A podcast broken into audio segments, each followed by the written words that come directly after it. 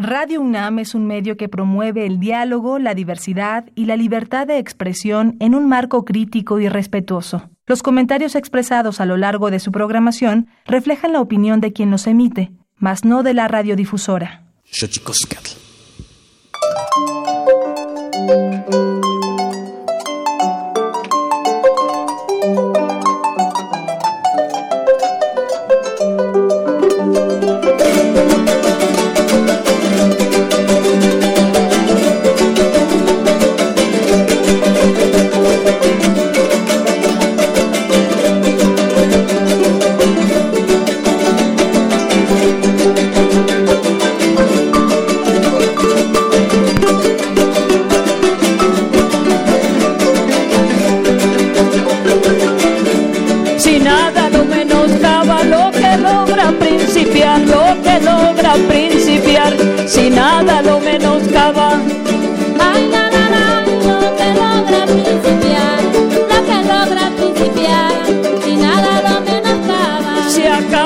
Que se acaba y acabando de llegar, caña dulce y caña brava, empieza por saludar. Se acaba hasta que se acaba y acabando de llegar, caña dulce y caña brava, empieza por saludar. Ay, que si válgame Dios que hablen por la voz del sol. Ay, que si válgame Dios. Las primas y los bordones. Que hablen por la voz del sol. Y que suenen llegamos este día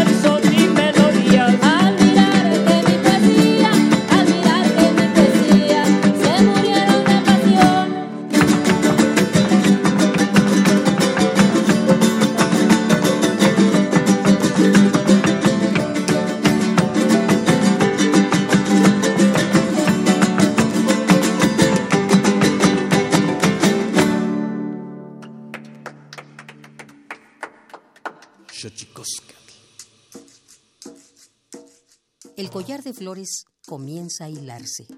Es momento de ir a lo profundo. Radio UNAM presenta Xochicóscatl, collar de flores, con Mardonio Carballo. Hacemos revista del México profundo.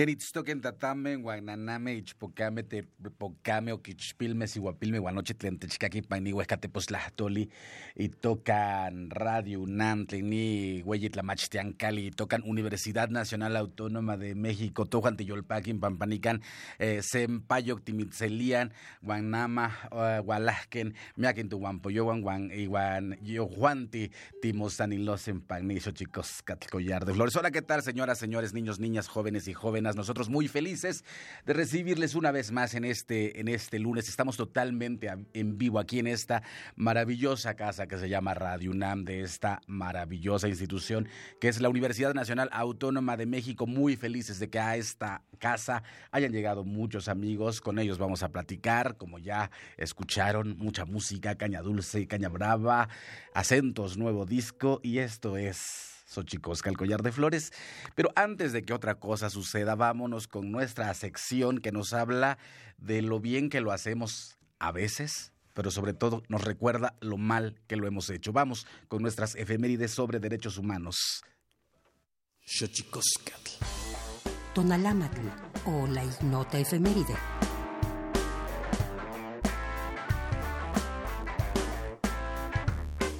13 de enero de 1966. En Estados Unidos, en el marco del apartheid que asoló a ese país hasta 1967, el economista Robert C. Weaver es nombrado secretario del Departamento de Vivienda y Desarrollo Urbano y se convierte en el primer miembro afroestadounidense de la historia en formar parte del gabinete federal de ese país. 14 de enero de 2016. En Cuba entra en vigor la reforma migratoria que pone fin a décadas de restricción de viajes para ciudadanos cubanos hacia el exterior y para visitas de emigrados a dicho país. 15 de enero de 1988. Día Internacional de Martin Luther King. Premio Nobel de la Paz, quien nació el 15 de enero de 1929 y que fuera principal militante de la no violencia en el movimiento de derechos civiles para los afrodescendientes en Estados Unidos. 16 de enero de 1992. El gobierno y la guerrilla salvadoreña firman en México el acuerdo de paz, tras 75.000 muertos y 22 años de guerra civil. 17 de enero de 1984. Con la participación de 35 países, se inaugura en Estocolmo, Suecia, la Conferencia sobre Desarme en Europa, luego de las tensiones bélicas nucleares entre Estados Unidos y la Unión Soviética. 18 de enero de 1961. Nelson Mandela funda en Sudáfrica el grupo Lanza de la Nación, brazo armado del Congreso Nacional Africano en la lucha contra el régimen racista del apartheid en Sudáfrica. 19 de enero de 1943. Se promulga en México la Ley de Seguridad Social, que protege a los trabajadores por accidente, enfermedad, jubilación y muerte. Esta ley sentó las bases del Instituto Mexicano del Seguro Social.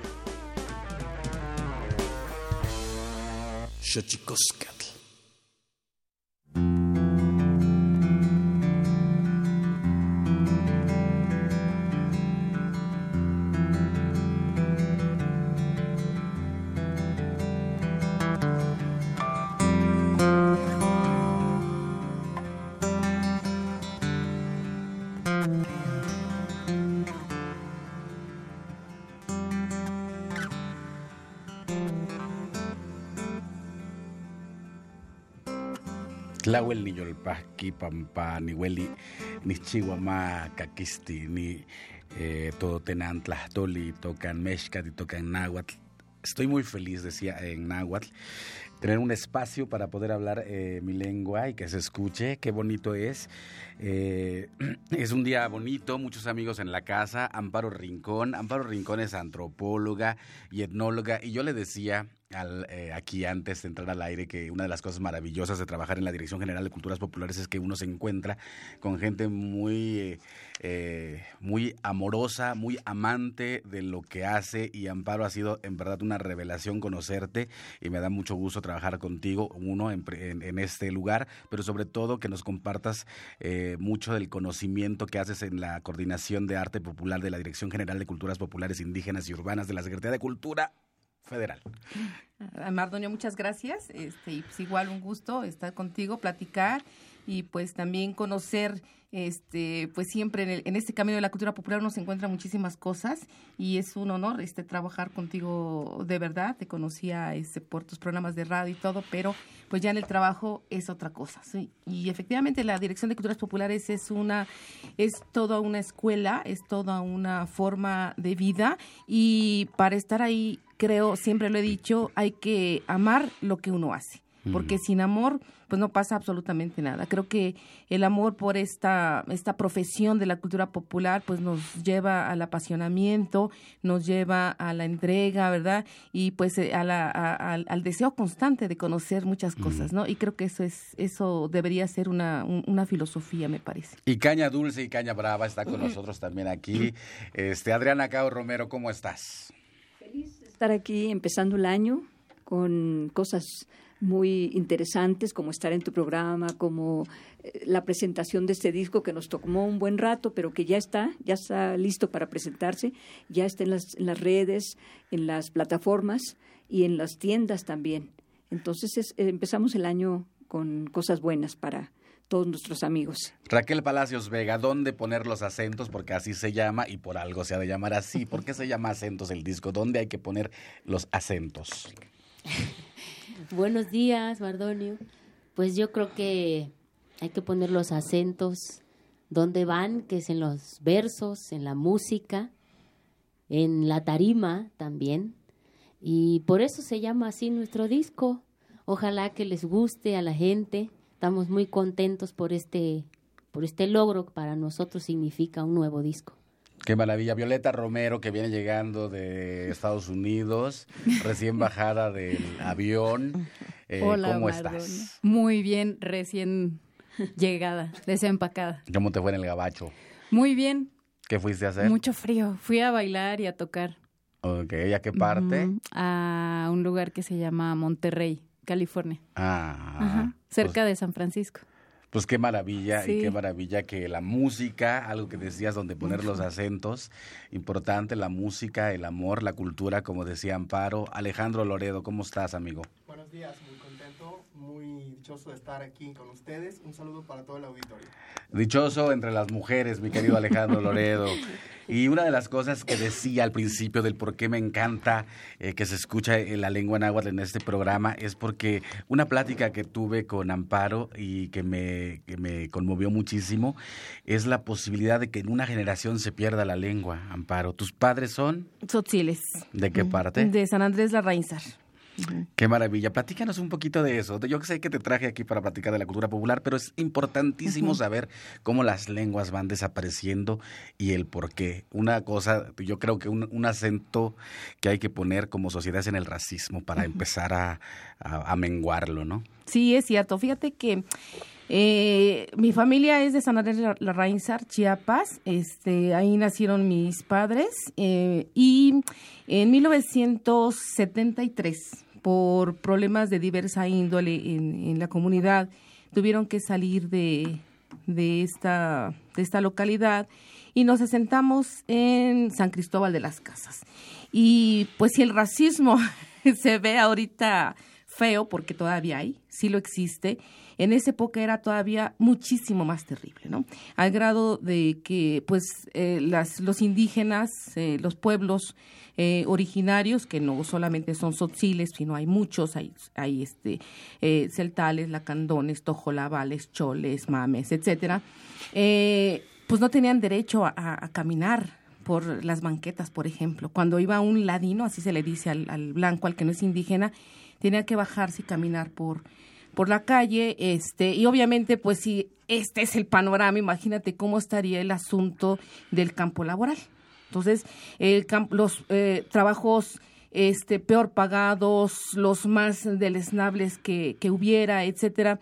Y esto obligó a mi padre a, a, este, a salir de ahí en, a principios de 1974, por ahí de febrero, marzo, y decide venirse él solito a la Ciudad de México a este, buscar mejores oportunidades de, de, vida para nosotros, porque además en esta eh, se acostumbra, pues parte también de, de las costumbres, es, eh, en ese momento éramos una familia y terminamos siendo una familia mucho más numerosa, porque en ese momento éramos ocho hermanos, en la Ciudad de México nacieron cuatro más, o sea, en total fuimos doce, y este, entonces mantener a una familia pues de ocho hijos, una marimbita, decimos en Chiapas, pues es, era muy complicado, ¿no? Mi madre ama de casa, este, sin estudios, mi papá también sin estudios, se, eh, terminó por orgullo propio y como ejemplo de vida la primaria nada más, cuando mis hermanos iban desde, iban cursando el tercero y cuarto y pues no les podía este, enseñar eh, las tareas, pues él decide eh, estudiar también y terminó su primaria con muchos, muchos sacrificios, ya casado, con hijos, termina la primaria. Eh, y mi mamá, mi mamá, pues no, ella es este ama, ama de casa, siempre fue ama de casa.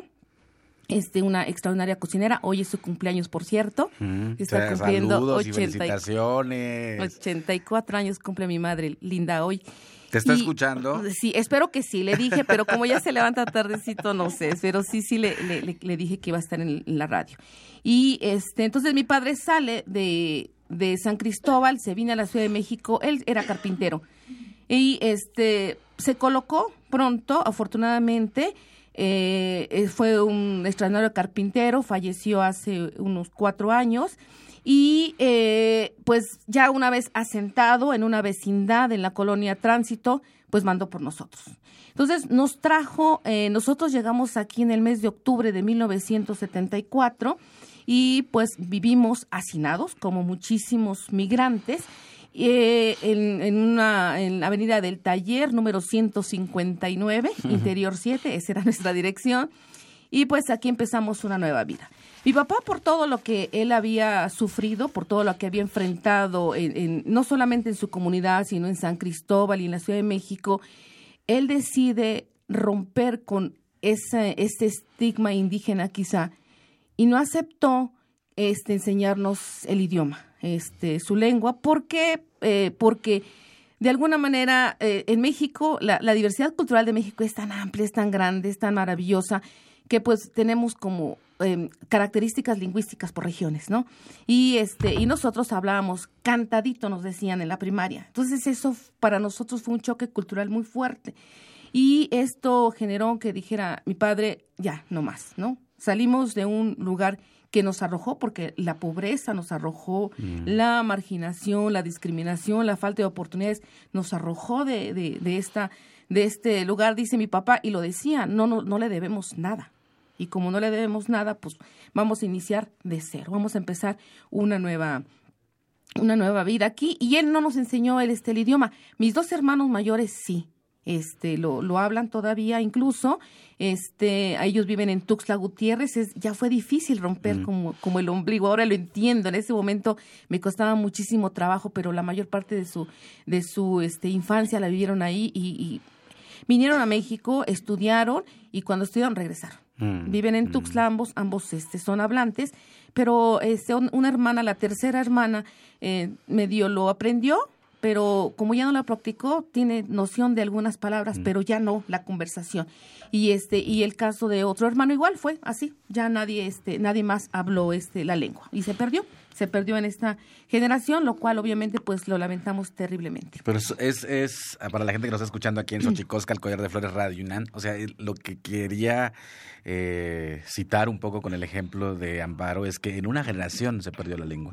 Y eso es eh, brutal en relación a la conciencia que debemos tener eh, con respecto de los idiomas que se hablan en nuestro país, 68 hasta este momento, muchas de ellos, yo cuando me preguntan cuáles son las lenguas que están en peligro, yo digo que todas las lenguas están en peligro Sí, así es. porque mientras no ah, trabajemos eh, en contra del racismo, hacer consciente el racismo, eso no, no va a no, no va a disminuir porque tiene es- está muy ligada. la- el, el racismo es una eh, forma de discriminación y la discriminación lingüística pues también hace, sus, hace de las suyas con las lenguas indígenas. Y un poco pensando en esos acentos, y yo decía la diversidad, Adriana Cao, un México tan diverso, con tantas músicas, eh, es increíble que la, la riqueza cultural se junte muchas veces con la pobreza estructural, ¿no, Adriana? Así es, así es, Mardonio. Por eso eh, debemos tra- tratar desde nuestro, desde nuestro medio de lo que hagamos, sea contribuir a eliminar esa, esa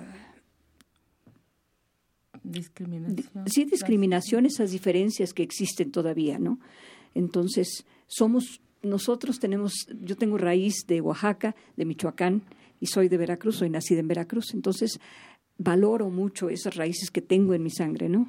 Y que pues tampoco aprendí la lengua, mi padre tampoco la hablaba ya, Mm. pero que valoro mucho su cultura oaxaqueña, su cultura michoacana de mi madre y ahora la mía, que es, este, mi papá nos enseñó a valorar esta cultura, enseñándonos la música, eh, hablándonos y mostrándonos mucha de la cultura veracruzana desde pequeñitas, ¿sí? Aprendimos a zapatear, íbamos a los a los lugares, a las ruinas, a los eh, monumentos arqueológicos y bueno, mi padre tenía muchos libros y eh, cosas que nos hacían valorar estas raíces, ¿no? No nos sentíamos de otra, este, porque teníamos la tez un poco más blanca, no nos sentíamos este, privilegiados, al contrario. Yo he valorado mucho, mucho el, este, esta raíz eh, indígena que me, que me corre en las venas. La- y la, además la música, pensando un poco también en, en Raquel Palacios Vega, Vega, ve- en la música eh, genera un puente no solo entre generaciones, sino que entre distintos eh, integrantes de un país como este.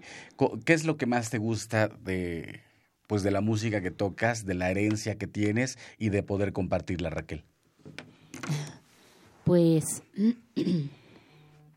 lo que más me gusta es poder a través de la música eh, transmitir mensajes que uno pues luego no puede hablar con las simples palabras, ¿no?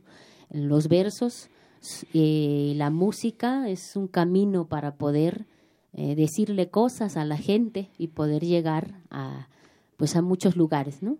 Creo que la música es muy importante, así como otras expresiones, porque a través de ella nos podemos comunicar y pues yo me siento muy muy contenta de haber heredado esta tradición, esta música.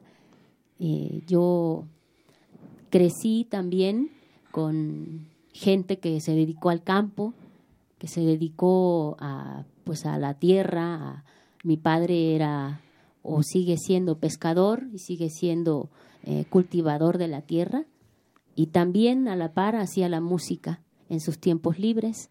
Entonces, pues para mí es algo que, que simplemente no, no puedo concebir mi vida sin, sin la música. Y en la música, Violeta Romero, ah, pensando un poco en, en los días pasados que estuviste fuera de México bailando y en algún sentido la música nos hace migrantes a todos, ¿no? Porque la música se va, la música la cantas y la música ya no te pertenece. En ese sentido, ¿cómo está, eh, la- la- cómo están los paisas allá y cómo te reciben?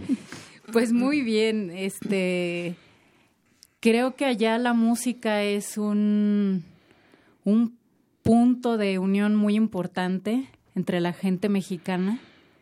Es más que un deseo de ser músico o de ser bailadora o bailador, es un deseo de estar con el otro, que es mexicano y con ese otro con el que se identifican y, y es una oportunidad de pues de comer tamales, de comer cosas que, que no existen en la cotidianidad y que la gente añora. Entonces creo que el son jarocho, eh, por ejemplo, en, en otros países funge como, como eso, como una ventana a toda a muchas cosas de la mexicanidad, no, no nada más la música, al, al cariño, al, al tocarse, al estar cerca, al darse el tiempo de, pues, de estar con, con el otro.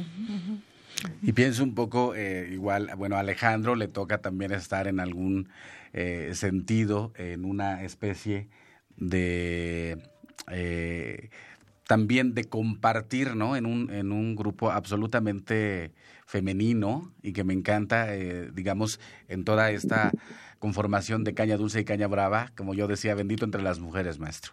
¿Qué, cómo, cómo es esta, esta sensación o esta, esta situación de estar en un grupo donde lo femenino siempre está bollante?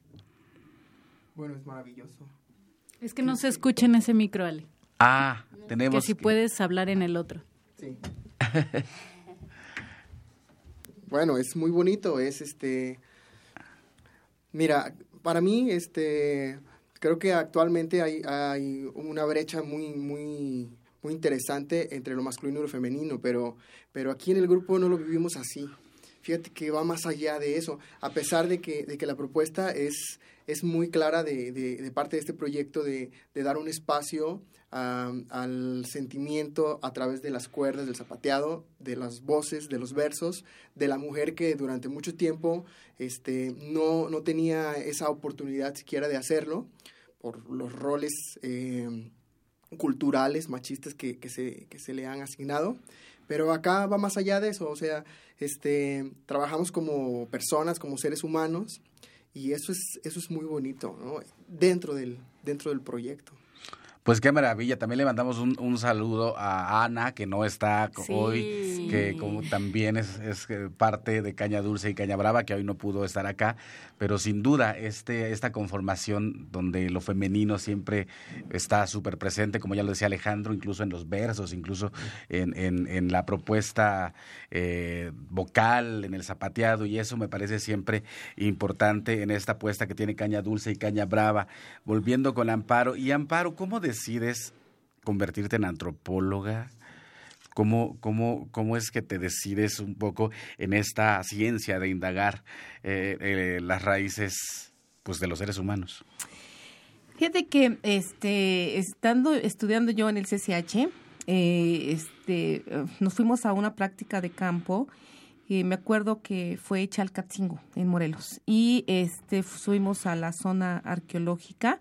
No me gusta decirle ruinas porque no estaban arruinadas, son grandes vestigios, son grandes construcciones y es un orgullo. Entonces, como que de repente este el, ver lo que lo que hacían ahí, o sea, la fertilidad son en Chalcatzingo hay son tres como lápidas y este eh, están es sobre la, la milpa, ¿no? La, la, la cuestión de, de la fertilidad. Entonces hay un hombre que está orinando este, en la tierra y en la otra está surgiendo la, la, la milpa y en la tercera ya es el fruto. Dije, pues qué bonito son las raíces. O sea, de verdad, fue una cosa muy, muy interesante. Te- terminamos de, de recorrer la zona arqueológica, bajamos, fuimos a este al pueblo y estaba una había una fiesta y había chinelos. Y entonces la alegría de la música la alegría de de, este contagia de verdad decía híjole qué bonito o sea y te das cuenta de que como esas raíces que estaban aparentemente enterradas olvidadas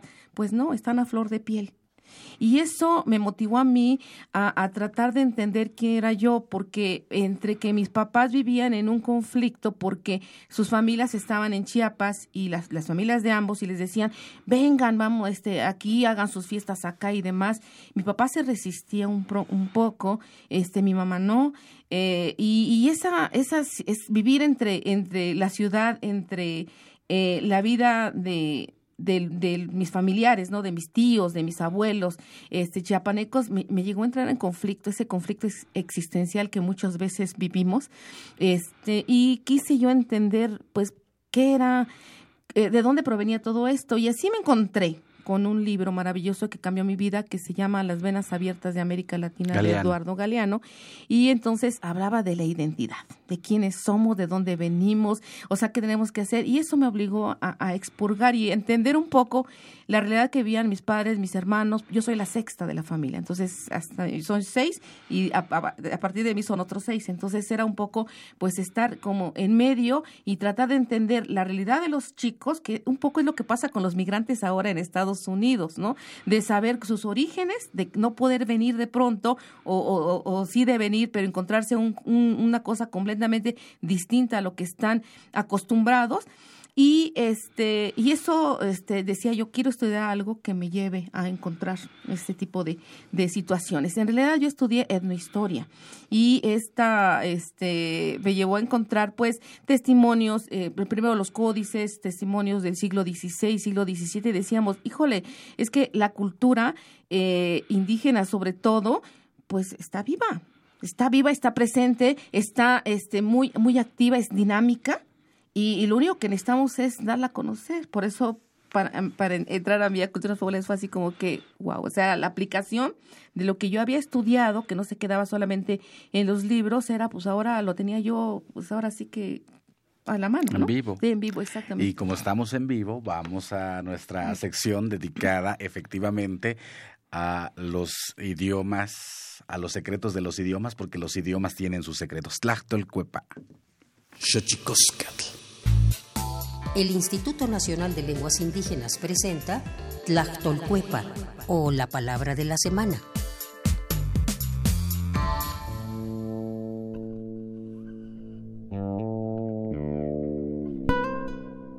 Che esta es una expresión de origen maya que se usa comúnmente para referirse a la acción, donde una persona demuestra alegría a través de sonidos y de distintos movimientos faciales y corporales que forman parte del lenguaje básico de los humanos. Nos referimos a reír. El vocablo che es un verbo que proviene de la variante lingüística maya o yucateca y forma parte de la familia lingüística maya. De acuerdo con el Catálogo de Lenguas Indígenas Nacionales editado en 2008, la lengua maya se habla en los estados de Campeche, Quintana Roo y Yucatán y cuenta con cerca de 859.607 hablantes mayores de 3 años.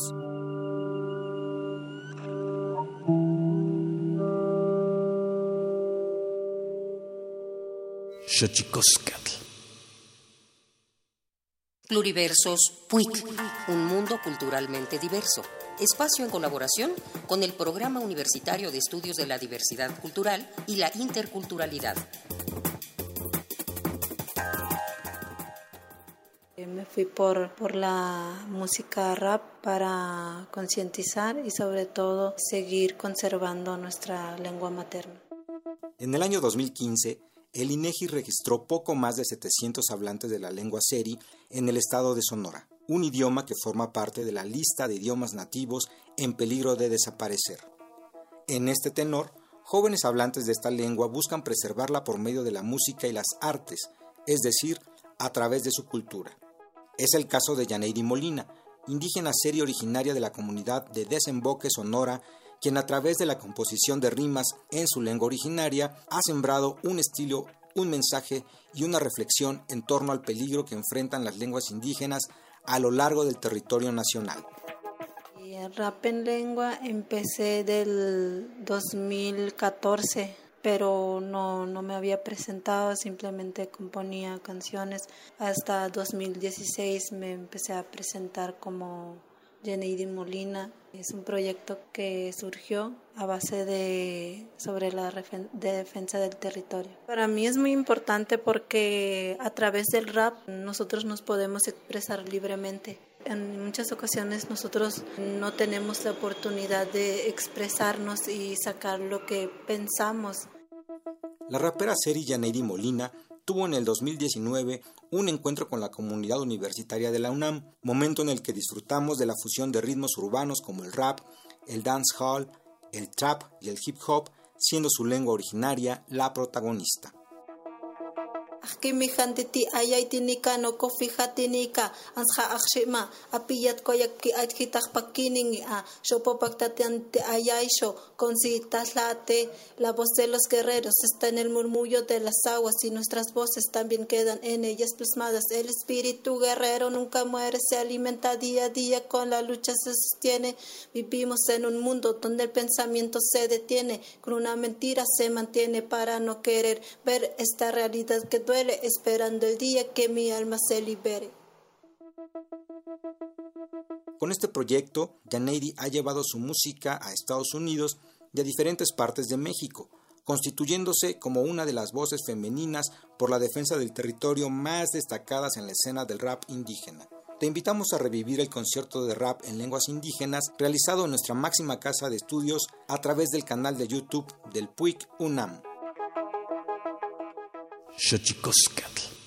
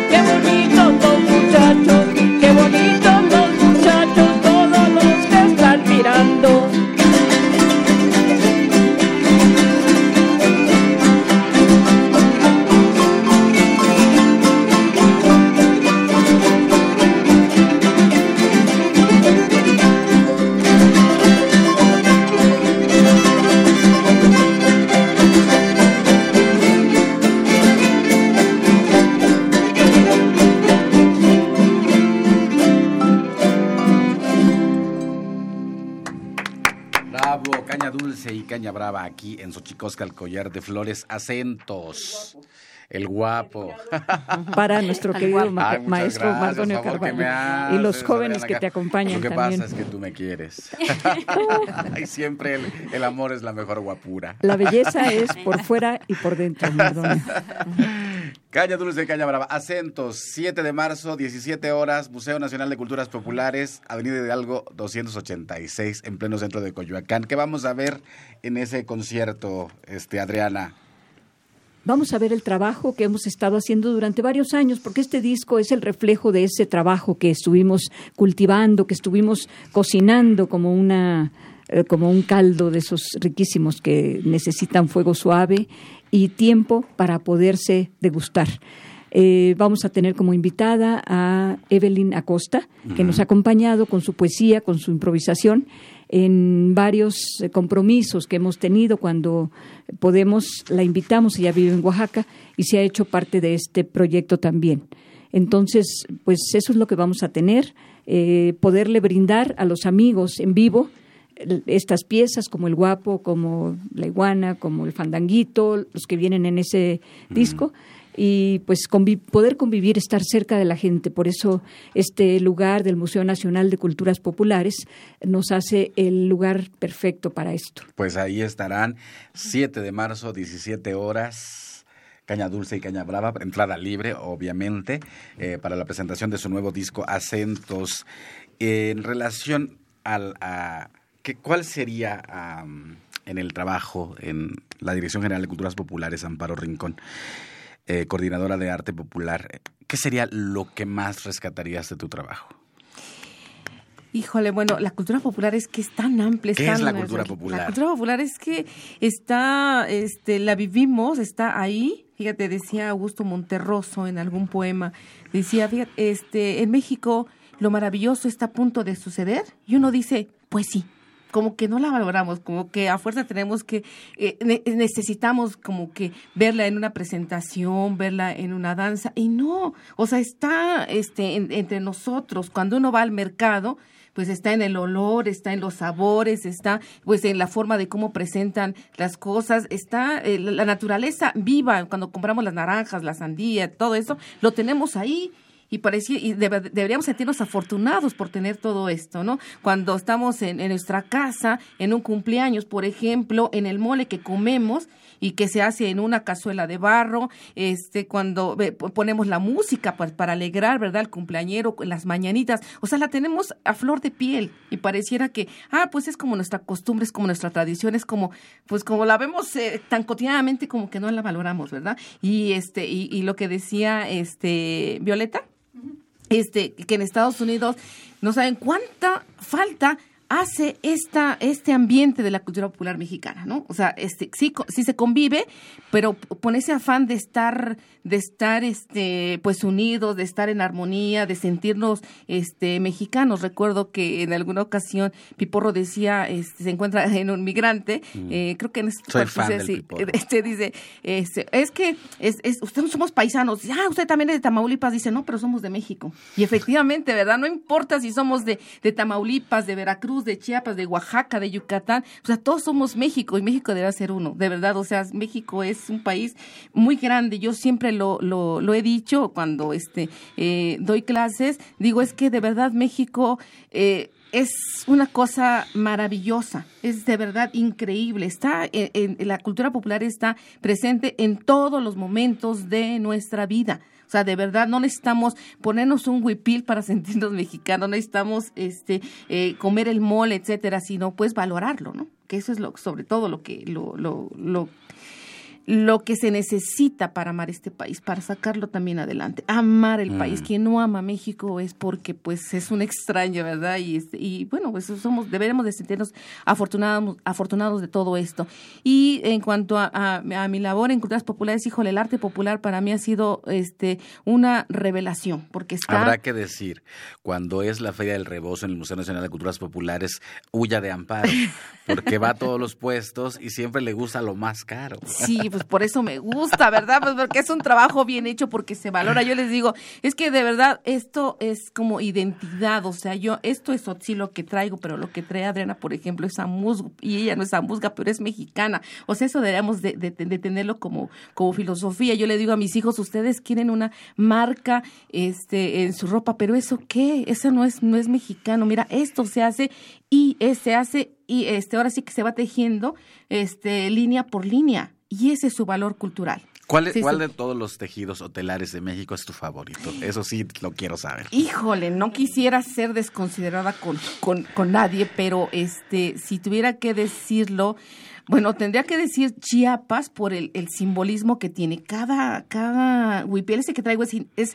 Sotzil de Sinacantán. ¿Sí? Pero es, los de la Reinsar tienen un simbolismo de verdad increíble. Tienen ahí tejido el universo o sea, es, al centro, o sea, esto es el, este, la mujer como centro, la portadora, la dadora de mm. vida, y todo lo demás ahí, pues viene, viene la vida, o sea, viene la, la, eh, la flora, viene este, la, la fauna, viene la lluvia que es importante, remata con unos sapitos, que son los, los, este, los cantores de la lluvia. Entonces, el simbolismo es increíble, pero los amusgos de Guerrero no se quedan atrás, de verdad. O sea, vemos grecas y las grecas son la tierra, eh, representa las montañas, representa la estratigrafía, representa las montañas. O sea, cada, cada, cada lienzo es un libro, ¿verdad?, que contiene las enseñanzas de los ancestros. el deshilado de los purépechas. Eh, también es, es, increíble, o sea, el deshilado no es una técnica eh, propiamente prehispánica, es, es, es, una aportación colonial, pero que eh, todos los pueblos que la adoptaron fueron...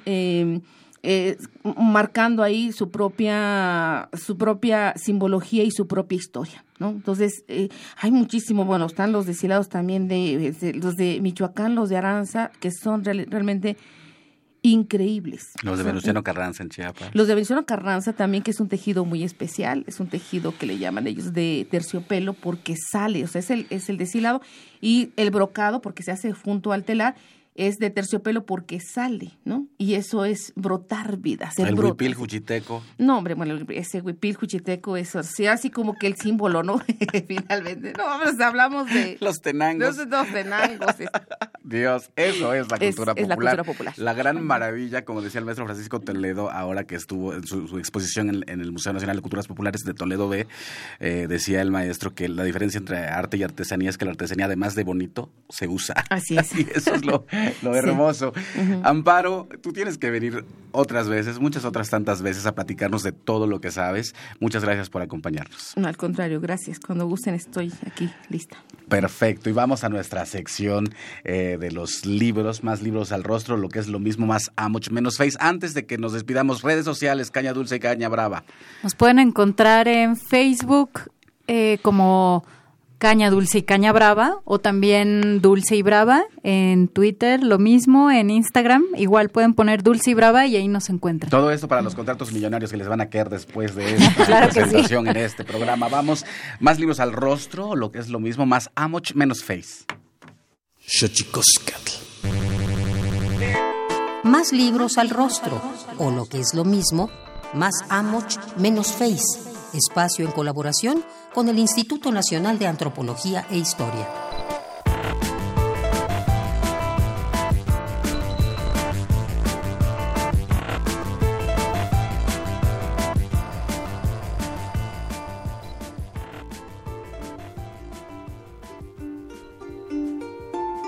Rescate del pasado compete a todos aquellos que comparten un territorio o un instante, y es a través del lenguaje, la oralidad, la escritura y las imágenes que la historia recobra vida, pues cada generación debe construir su identidad, rescatar sus mitos, valores y maneras de entender el presente para ser capaces de construir un diálogo con las herencias culturales.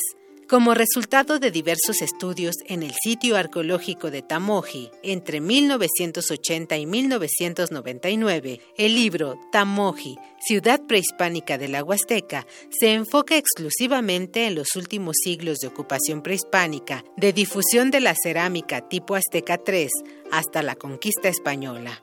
Asimismo, analiza el proceso de mantenimiento de la zona arqueológica de Tamuín, San Luis Potosí. Esta publicación asume su compromiso con el pasado, pues es la única manera de preservar nuestra identidad histórica para que en algún momento seamos recordados como una generación, nación o sociedad. Te invitamos a adentrarte en el libro Tamoji, Ciudad Prehispánica de la Huasteca, de Diana Minerva Zaragoza Ocaña. Descárgalo gratis del apartado de libros electrónicos dentro del sitio web difusión.ina.gov.mx www.radiocomunidad.mx.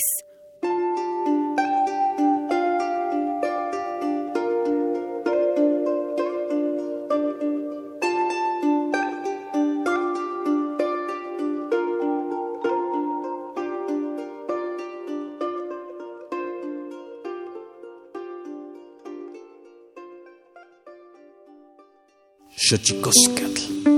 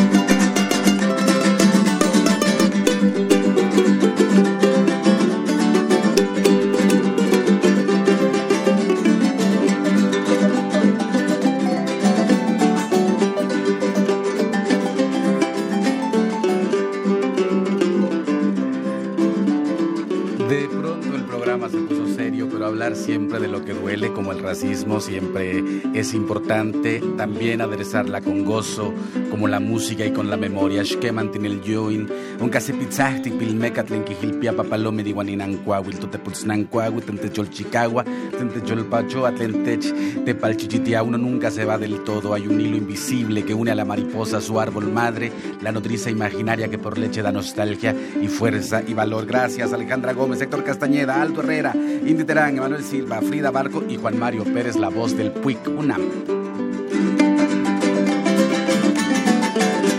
que Cristo se compró.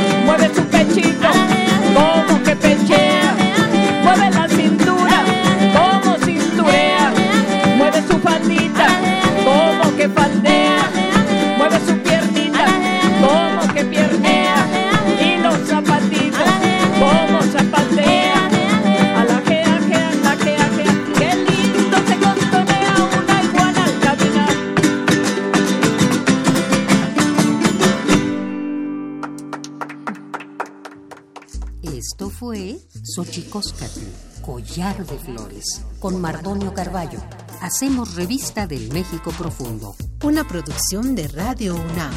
Experiencia sonora.